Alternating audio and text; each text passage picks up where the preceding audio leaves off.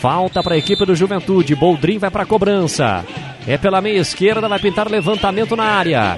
O árbitro autoriza. Boldrin levantou lá dentro da área. Perna canhota, demorou, agora sim, partiu. Pé canhoto, cruzou, sigo na trave, o cabeceio é gol! O Alce! Gol!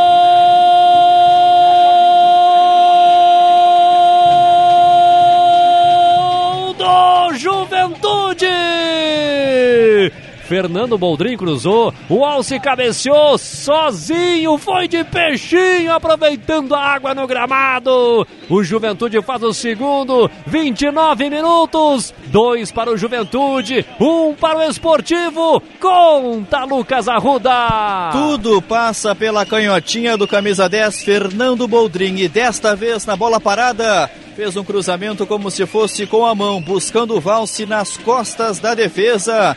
Lá estava o centroavante buscando a segunda trave e o desvio de cabeça completamente livre. Não deu chance alguma para o goleiro Rafael Copete. O Juventude volta a sonhar com a classificação na Montanha dos Vinhedos. Dois para o Juventude, um para o Esportivo Reulon. Qualidade na bola parada do Fernando Boldrin, que é uma das boas notícias dessas últimas rodadas do Juventude. Foi bem no Clássico Caju, teve participação importante e da mesma forma hoje inicia bem contra o esportivo.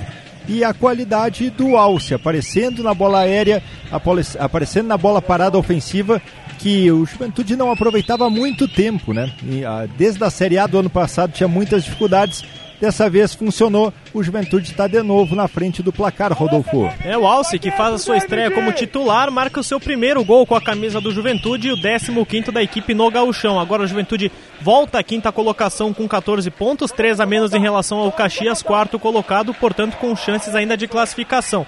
Já o Esportivo estaciona, portanto, na 11 colocação com 6 pontos e depende de resultados paralelos para não ser rebaixado nesta rodada.